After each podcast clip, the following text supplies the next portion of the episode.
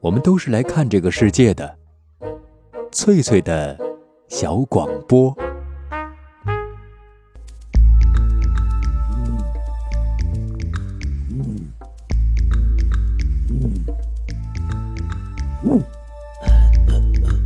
寻访华夏文明，感受自然美景，探索过去的足迹，唱响未来的星空。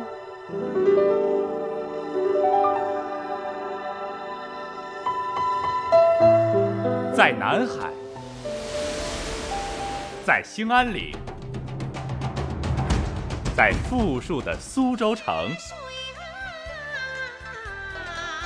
一瞬间跨越万水千山，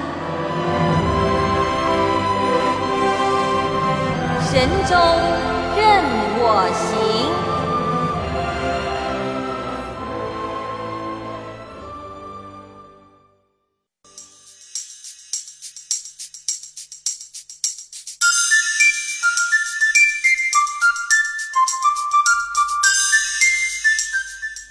收音机旁的各位好朋友，这里是海峡之声广播电台，欢迎准时收听正在直播的旅游节目《神州任我行》，我是冯翠，非常高兴在每天晚上的十八点到十九点伴您一路同行。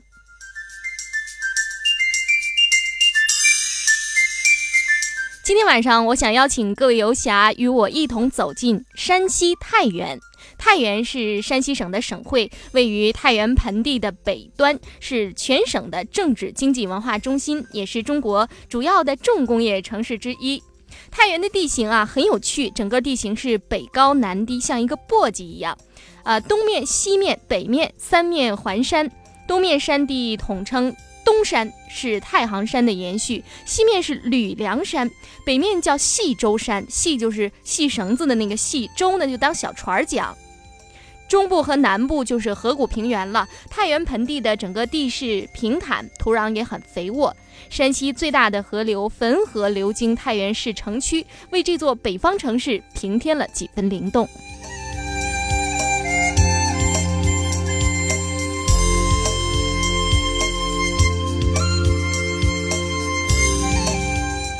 太原是一座具有两千五百年历史的古城，历史上曾经被称为晋阳、龙城、并州、太原郡、太原府啊，有很多种的叫法。那每一种叫法都有它自己的来历。民间流传着这样一种说法，叫做“花花真定府，锦绣太原城”。前面一句是在形容当年的河北真定，也就是现在河北的正定；后一句说的就是太原的美丽。太原曾经是中国古代最重要的军事重镇之一。公元前四百七十九年，晋国权臣赵简子在汾河岸边修建了这座古城。现在的太原旧城是建于宋太宗年间。在一些繁华的街道旁边，我们还能看到古老的槐树和残破的古城墙。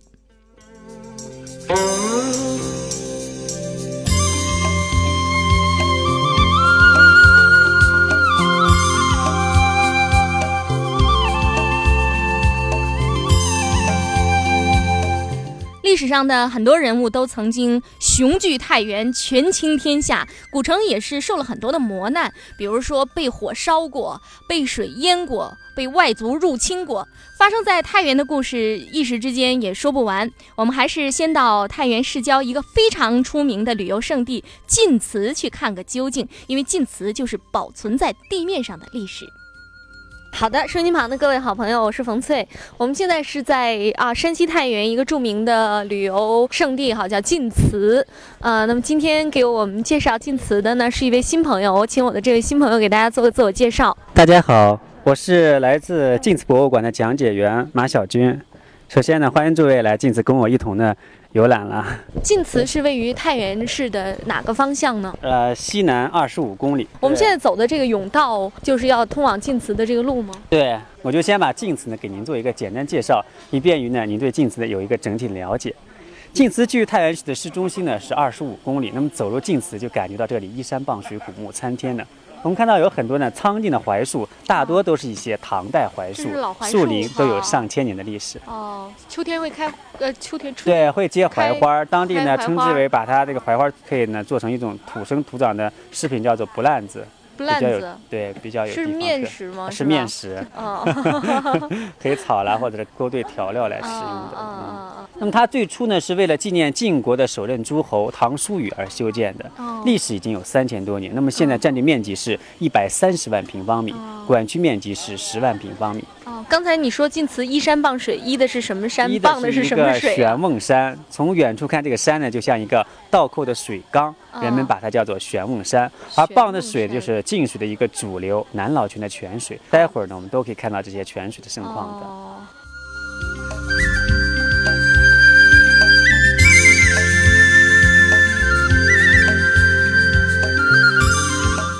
哦手机旁的各位好朋友，在晋祠博物馆讲解员马小军的引领下，我们走进了中国现存唯一的一座唐宋古典园林晋祠。晋祠是始建于北魏啊，是为了纪念周武王的第二个儿子叔虞而营建的。那如果朋友们对中国的古典园林有兴趣，晋祠是千万不能够错过的。当年中国著名的古建专家梁思成先生啊，还有他的夫人啊、林徽因女士，他们在山西考察的时候，就险些错过了晋祠那无法用语言描述的美。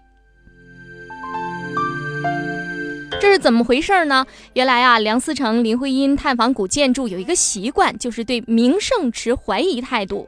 因为名胜是最容易遭到重修的破坏，就是原有建筑很难保存下来。晋祠是太原附近的名胜，虽然他们打算从太原去汾阳，恰恰路过晋祠，两个人却不准备拜访他。当时也很有意思，汽车爬上了一个山坡，绕着晋祠的背后过去。这时候，梁思成、林徽因忽然惊异地抓住车窗，望着一角正殿的侧影，爱不忍释。魁伟的殿顶，雄大的斗拱，深远的出檐，他们这才相信晋祠虽然被称作是名胜，仍然是原汁原味的古建筑。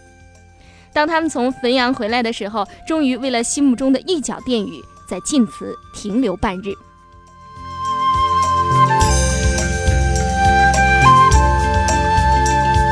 两个人刚到晋祠时的那份激动，从他们留下的文字当中可以略见一斑。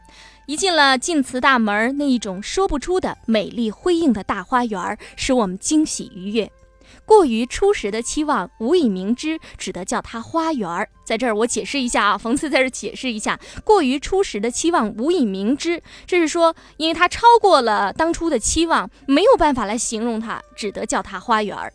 其实晋祠布置又像庙观的院落，又像华丽的宫苑，全部兼有开敞堂皇的局面和曲折深邃的雅趣。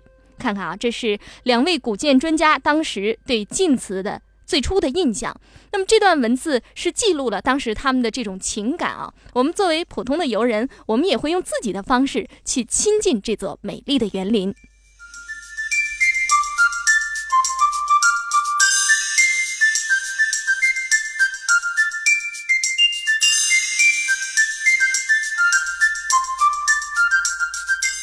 我到晋祠参观的那一天，天气非常的好，是我最喜欢的晴朗的阴天哈，就是既看不到太阳，天上有很多的云彩，但是又不会下雨，这样的天气出门啊，真是福气，又不晒又凉爽。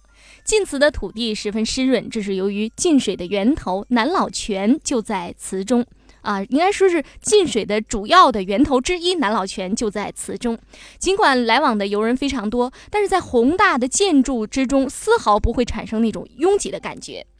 走过明代会仙桥，我们与金人台上站立着的四尊铁柱武士相遇了。啊，这有四尊铜的那个是铜的吗？铁像铁像。这个台子就叫做金人台。金人因为说是金人，非常可惜的是呢，并不是呢黄金打造的，哦是铁人。可是古代金银铜铁锡，铁为五金所属，故而把此台呢叫做金人台。金人台啊铁人最早的铸造原因呢，是因为呢，当初南老泉的泉水流量特别的大，啊老百姓看到水满了淹没百姓田时，铸了金是用来调节水患所使用。四尊铁人铸造年代各不相同，这尊是中华民国二年八月份的铁人，公元的一九一三年。那么其余的三尊可都是北宋遗留下来的元素像。哦，是吗？对，这个在最精美一尊呢是这尊北宋的铁人，这个铸于北宋绍圣四年，即公元的一零九七年，距今呢已经有九百零五年的历史。而九百多年过去，铁人上下没有一丝丝生锈的痕迹。我们看到呢，就说人们说，在宋代时候，我国呢已经懂得了现代不锈钢的冶炼技术了。手中的都是空拳，拿过各自的兵器。哦，这是拿兵器的。对，哦木质的一些兵器呢哦，九百多年大多都给脱落了朽掉哦，就就留下这样赤手空拳的模样。哦这是宋朝的时候，哎，宋代遗留下来的。哦，哎，人们也说呢，它是保护祠堂寺庙的精神。传说的说拉拉手可以招财进宝，带来吉祥之类的。哦，感兴趣的哦话可以嗯试一试。而铁人的不生锈呢，似乎和游人的触摸也有一定的关系了。对这个怒目而视哈，嗯双双目圆睁。对于他这种面部表情比较狰狞的，就是因对为他是要镇水避嗯恶的一些东西。如果太和善的话呢，起不到镇治的哦作用。摸肚子会怎么样？消灾免难嘛，所以说哦，肚子上肚子上这点 拉拉手呢？呃，招财进宝，啊，啊，那是 您您是从哪儿来的？就是也是从山东来的，山东哈啊，专门到山西来玩儿，对，觉得山西晋祠怎么样？嗯，挺不错的，为什么呀？嗯，文化这文化底蕴嘛，山西这个文化底蕴一直是不错的，是全国保留的比较完整的文化底蕴，从晋北到晋南，整个一条线儿，嗯，相当不错的。嗯，你从哪里过来？我是从这儿开始起点，啊，准备往往北边儿，到什么地方都安排，去大同、云冈石窟、九龙壁、衡山、悬空寺什么都玩一圈。这么了解，你是不是都已经事先了解一下了？对对对，事先都有一些了解了，了解过来，然后再找个导游就行了。哦，摸那手。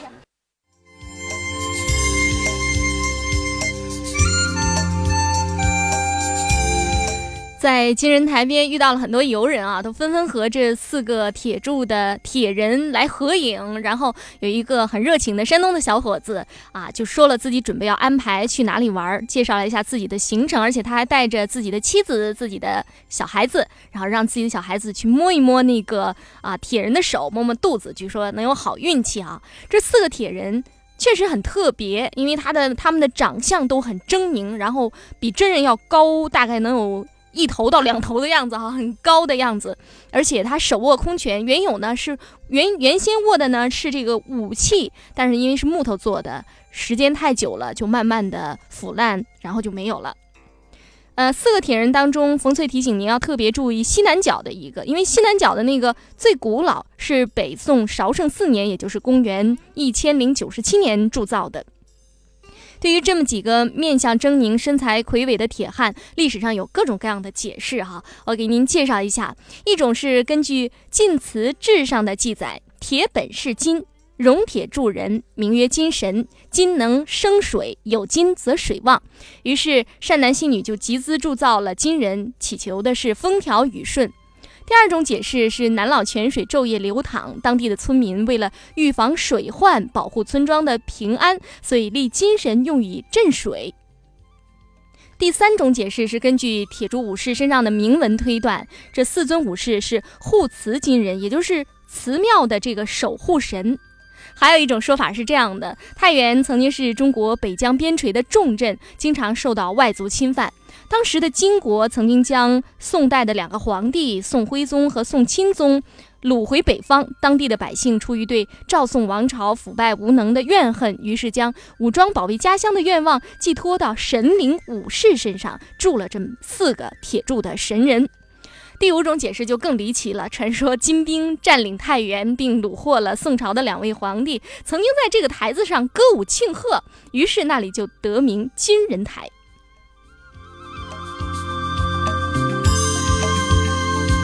以上的种种解释，我们可以看出，来往的游人对四个狰狞健硕的铁汉子好像特别好奇，都想知道他们的真正用途是什么。今天武士们光滑的肚皮被磨得亮晶晶的手臂，似乎在说明他们又承接了更多更新的任务，那就是保佑来往游人幸福安康。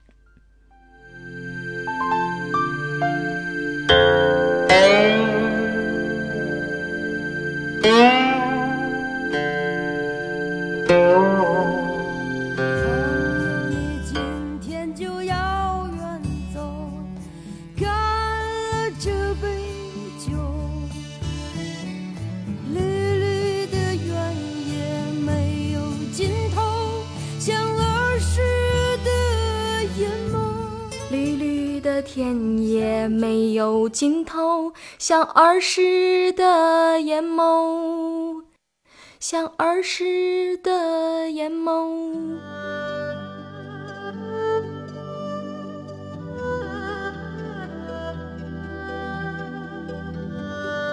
当匆匆的脚步流逝了你的灵感，当繁忙的工作凝滞了你的笑容，你需要阳光、森林、异域风情。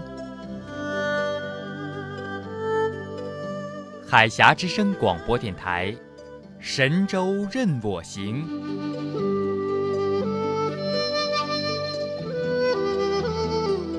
绿绿的田野没有尽头，像儿时的眼眸。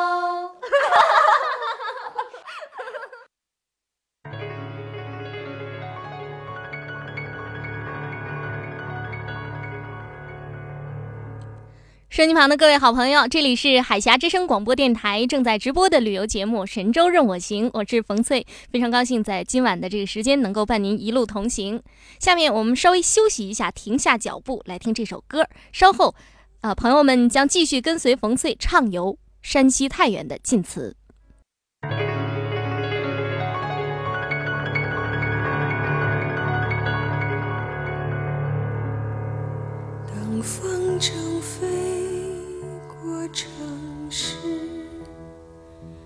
你举着泪，纸花在等谁？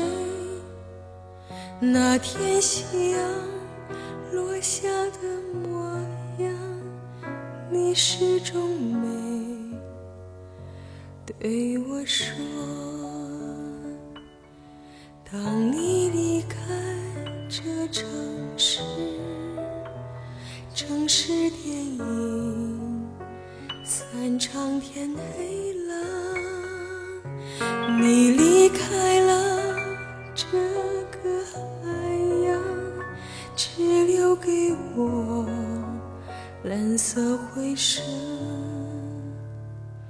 你挥一挥手，正是黎明之前的寂静。我终于没能看清你那一瞬间的表情。好太阳刺进我眼睛。我终于没能听清你说的是不是再见。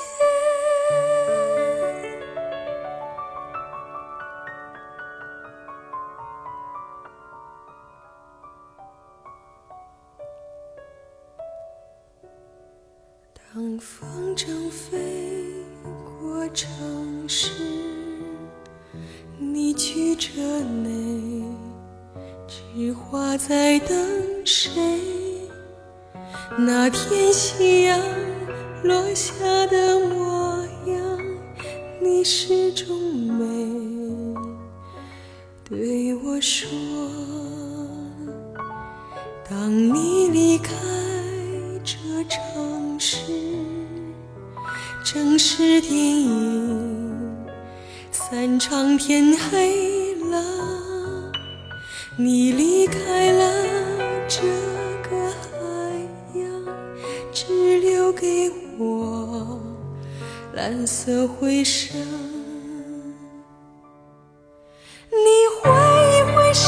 正是黎明之前的寂静。我终于没能看清你那一瞬间的表情。你挥一挥手，正好太阳刺进我眼睛。我终于没能看清你说的是不是再见。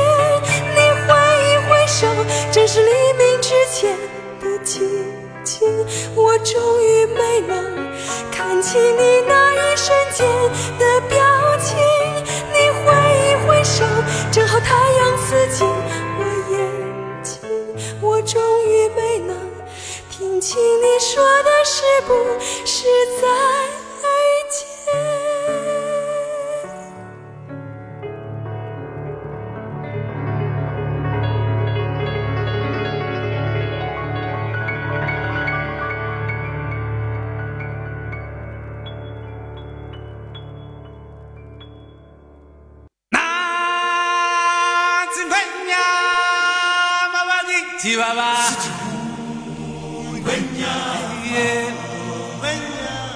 读万卷书，行万里路，奇妙经历尽在神州任我行。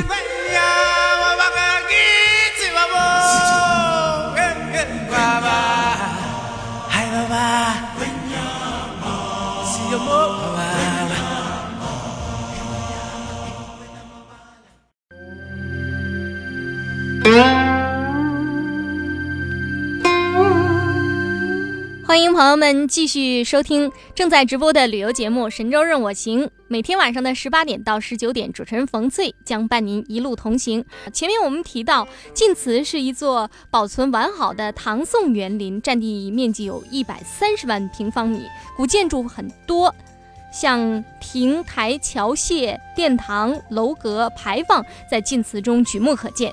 进入大门之后啊，一般的参观路线是这样的：先到水镜桥啊，水镜台啊，就是这个清朝修建的一个戏台子。呃，据说在修戏台子的时候啊，还在对面的平地底下埋了好多口大缸，因为当时唱戏没有那个麦克风，所以要通过大缸的这种共鸣把声音传播开来。欣赏了水镜台以后呢，就过会仙桥上金人台。金人台在前面的节目时间当中给大家介绍过了。然后站在那儿遥看一下左右两边的钟楼、鼓楼。晋祠的钟楼也很有趣，里面挂着一口重达九千九百九十九斤的大钟，当地人叫它九九钟。传说每当这口九九钟被撞响的时候，附近的阴云就聚集而来，所以晋祠附近是没有旱灾的。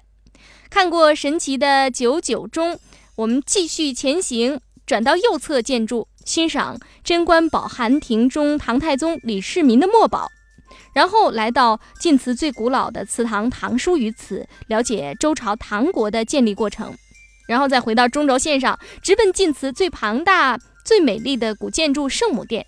殿中这个宋代的侍女塑像是美轮美奂，殿前的鱼爪飞梁构思精巧，都是国宝。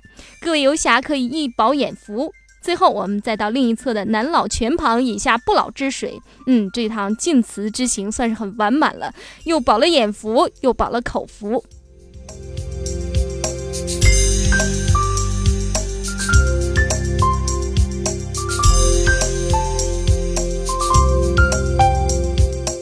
这儿，冯翠想特别建议准备前往晋祠的各位游侠，千万不要忽略了贞观宝涵亭中珍藏的一块唐碑，它是唐太宗李世民亲自撰文书写的，极其珍贵。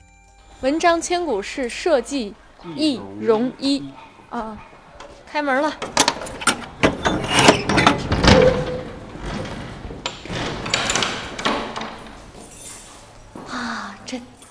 黑色的哈，这个玄铁的颜色，比较久远一些，是它那个踏的人也比较多。哦，这是墨汁儿，哎，墨汁渗到了碑身上，哇，造成那个碑。我还以为是石头的颜色呢。是石头，应该是这种。青石，它这个叫竹叶青石。这是唐代的碑。哎，李世民为什么写这么一块碑呢？因为李世民他从小就是在我们太原长大的，人们称他为太原公子。在公元的六百一十七年，他和父亲李渊起兵时候呢，曾经来到唐叔虞祠内，祈求呢唐叔虞暗中保佑，助他们一臂之力。果真在第二年呢，攻取了长安，建立了唐王朝。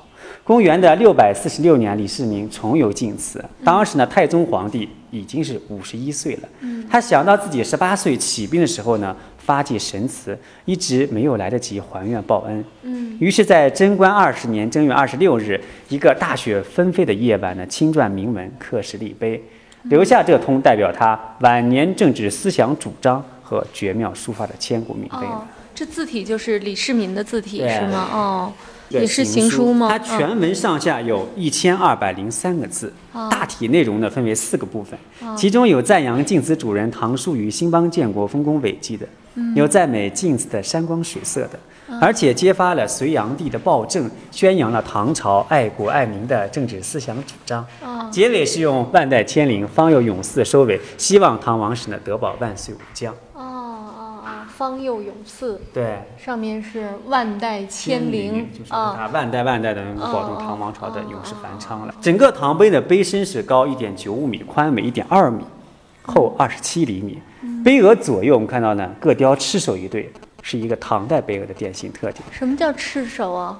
古代的一种龙，龙这种龙呢，就是龙生九子呢，本领各不相同。哦而这个螭呢，是文才最好的一个龙。哦，那么历朝历代都把这个螭呢放在碑额处呢对，加以修饰碑文。就是写正文的上面的像帽子一样的那个，对对那个叫碑额是吗？对，这是叫碑额，这个叫碑身，额，这叫碑身座。。哦，碑座啊，。分的比较细致一些哦。它上面有九个字比较珍贵，是李世民呢用龙头飞白体写的九个字。什么叫龙头飞白它体？整个字写完之后像一条呢腾飞的龙。哦那么据说武则天她写的不是凤头飞白体嘛，哦像一个展翅的凤。哦李世民写的叫龙头飞白体，也也是李世民呢他一生呢留给后人的唯一九个飞白体礼数。哦贞观二十年正月二十六日，哦，这日子。哎，日子最后哦一个是日子。哎，碑的这块儿，这写日子吗？呃，一方写日子，或者是写他这个碑的题目，对或者哦是什么？因为他碑没有一定的定格，哦没有一他定的格只认为说是哎什么样的相得益彰，他就来应该是写什么。这块碑上面写的。哎，他这个碑呢，是我国迄今为止发现最早的一块行书碑，哦也就是说，唐碑李世民写的这块碑呢，开创了我国行书上碑的先河。哦碑文中呢，有看到有多达三十九个之字和十二个不字的书写风格，全部发生了变化，没有雷同之处。后人对这个碑呢高度评价，哎，它不仅仅是书法，书法只是其中一方面。人们说是南有《兰亭序》，嗯北有晋祠铭，它 它和《兰亭序》呢可以是并驾齐驱的。啊，很多人来踏这个碑文哈。嗯，现在是国家一级保护文物不许了，踏了哈不让随便乱踏的。这个碑呢，可惜的就是它风化有一些，对再加上人为的这个破坏呢，不太文明的做法嗯，下半部分呢不太字呢就有些看不太清嗯楚，了。不过字体确实是很漂亮。哎，对，嗯旁边呢是一个国家二级保护文物，清代的时候临摹复制一个碑。啊，这是临摹复制的。对，这是谁这么有心啊？临摹复制 就是因为唐碑太珍贵的时候呢，嗯不仅仅是我们现代人认为它珍贵，在清代的时候呢，人们也认为它珍贵。于是呢，就一个叫当地书法家杨玉，他采用中国的绝技双钩天写法呢，临摹复制这个。什么叫双钩天写？双钩呢，就是两种细细的笔字呢，把这个字体呢勾出来轮廓，然后中间镂空，这样的话不失字的原貌，就是能够，因为古代没有复印机，复印的一模一样，它必须用线去把这个字是什么样子勾出来，然后中间的干嘛？它是也是拓一个拓片，然后去描吗？哎对，就这个意思。哎，因为它是一个很复杂的一个刻碑过程。哦，如果是细致的话，要把拓片呢放在碑身上，碑身之间呢有一层薄薄的薄蜡，哦把这个杯子只能浮在上面，然后再用很细的笔呢把这个字体刻刻在上面。然后那个就刻到蜡上了。字体呢不能够呃随便的移动啦之类的，哦和碑身不至于变形。刚才我听朋友说哈，说我们现在管中国人叫唐人嘛哈，唐人街呀、唐庄啊，都和山西的这个晋祠有关系。对啊，对啊。事实上呢，说的唐人街和唐人，它并不是指的唐王朝，嗯而是呢非常久远的西周时候的唐国。哦，唐唐国的来历到底是怎么样的？待会儿我们到《唐书词》来追溯唐国的来历以及晋国的演变。啊这门还得锁上吧？哎，是的。这是一个什么呢？清朝的啊，不是唐朝的一个哎清代的建筑清代的建筑。哎，它本身唐代是在一个凉亭内存放的，清代的时候才把两块复制碑和真迹碑呢合到一起，嗯于是呢叫贞观宝汉亭。嗯这个碑不叫贞观碑吗？嗯比较珍贵的书香如海的那种意思。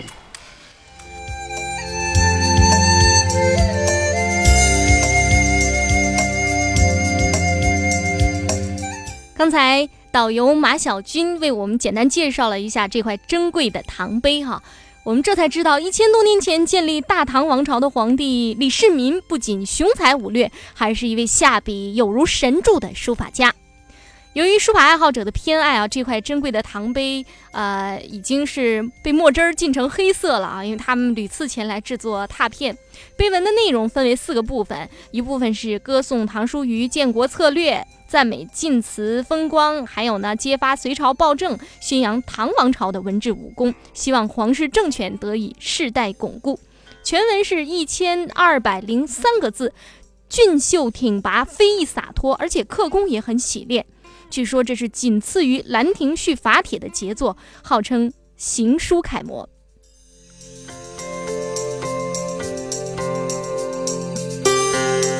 在这儿，冯翠还要提醒您不要忽略这块碑的碑额部分，上面写着“贞观二十二，贞观二十年正月二十六”啊，这一共是九个字啊。这贞观二十年正月二十六，这不是十一个字吗？那个二十啊，写的是古代的那个，就是当二十那个念，就是一个甘甜的甘去了中间那个横哈，那个当二十，就是一共九个字，是李世民留下的唯一九个龙头飞白体。我们也看一看什么叫龙头飞白体。出于保护唐碑的需要，贞观保汉亭一般是不对散客开放的。您可以啊，请导游把门打开。如果各位游侠有兴趣的话，一睹为快。另外，碑亭的正面墙上还有一幅石刻的李世民像。这幅采用白描手法的人物像啊，实在是有意思。从正面看去，李世民的双脚是站平的，巍然不动。你从侧面一看，哎，他的两只脚居然一高一低，好像在走路。我们看了半天，也没有弄懂其中真正的原因。很多到晋祠参观的游人，往往会被中轴线上的那个主殿圣母殿精美的宋代建筑所吸引，可能会忽略晋祠真正主人的祠堂。我们现在提到的唐庄、唐人街，都和这个唐叔虞的封地唐国密不可分。我们来听听这其中到底是什么原因。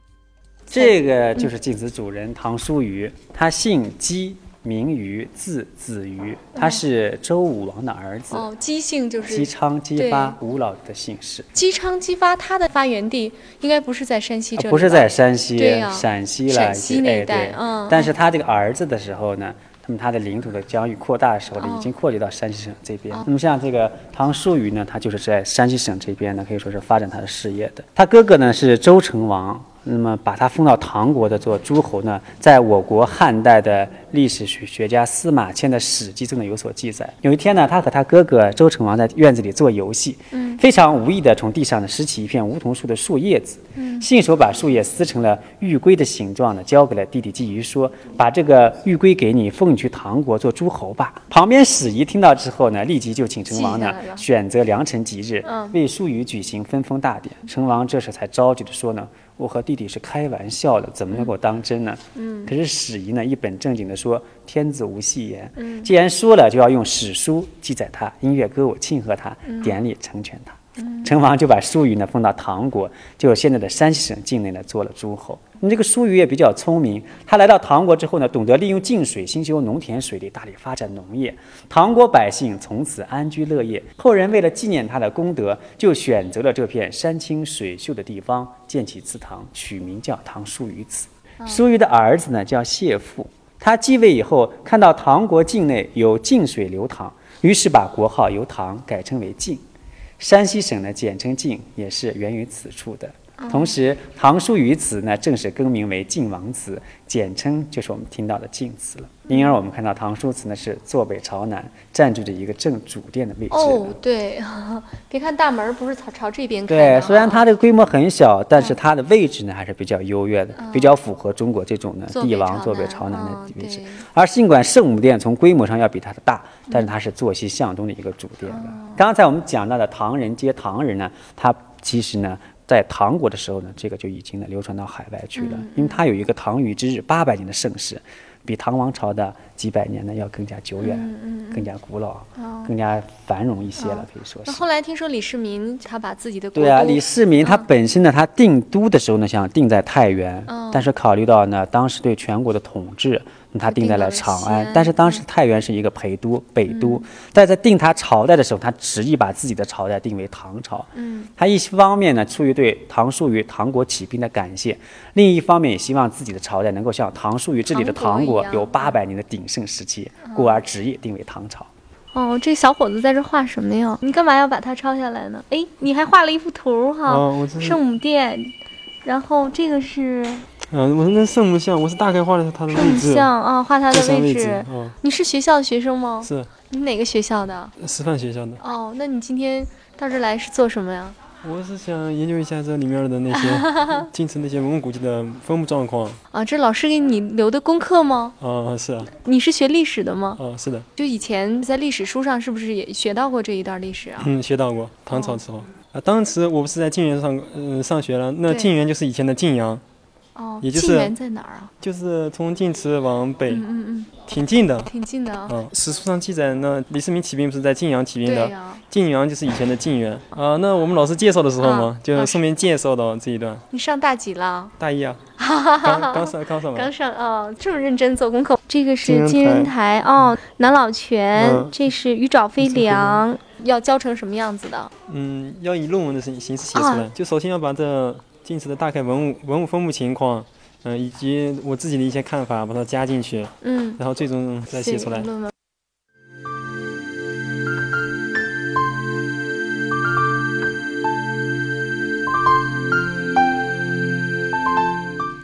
现在我们了解到了，这唐叔虞啊，并不姓唐，而是姓姬，因为封地在唐啊，所以就叫他唐叔虞了。有关唐叔虞的故事，我们可以去看《史记》，《史记》的第三十九卷《晋世家》当中就有记载。那刚才导游马小军已经讲了这个周成王怎么样封弟弟到唐国去做诸侯的过程。当时那个史官说的话就是这样的：“天子无戏言，言则史书之，立成之，乐歌之。”意思就是说，天子说的话不能当成是开玩笑，说了的话，这个呃史官就要把它记下来，然后用礼仪去成全他，用歌舞去歌颂他。于是，这个唐叔虞就被封到唐国，也就是现在山西省的西南部了。晋祠是依山傍水，风景秀丽，而且历史深厚，离太原的市区也不太远，只有二十五公里，所以来往游客很多。如果您是随团旅行的话，旅行社安排的行程里不会漏过晋祠这一站。如果您是一个自由来往的背包客，您可以乘坐太原市通往晋祠的八路无人售票公共汽车，或者是八路小公共汽车，可以直达晋祠。这两班公车的行车时间是早晨六点钟到晚上的十一点，每十五到二十分钟就有一班。这儿，冯翠还想告诉大家，晋祠附近出产大米，颗粒长，个头大，外形是晶莹饱满呈半透明状，米色微微有一点褐色。这样的米蒸出来的饭呢，是颗粒分明，香气扑鼻，吃到嘴里不仅味道好，而且还很有韧性，很有咬头。晋祠大米之所以很好吃哈，可能是因为水的关系吧。生产这种大米的稻田是用晋祠南老泉水来浇地的。南老泉水水温低，含有明矾等矿物质，加上晋祠附近村庄土地肥沃，土壤呈黑色，所以有利于水稻的生长。晋祠的大米是太原特产之一，各位游侠千万不能错过品尝的机会。有关晋祠三绝，祠内的周柏、南老泉、宋肃的侍女，我们在下次的神州任我行节目当中再为各位游侠详细的介绍。下面我们再对山西省会太原市做一个稍微的了解。太原市是一座重工业城市，煤炭、冶金、机械、化工是四大支柱产业。太原钢铁公司已经成为中国新兴的特殊钢生产基地。另外，太原的轻工业也很发达，主要有纺织、造纸、皮革、陶瓷等。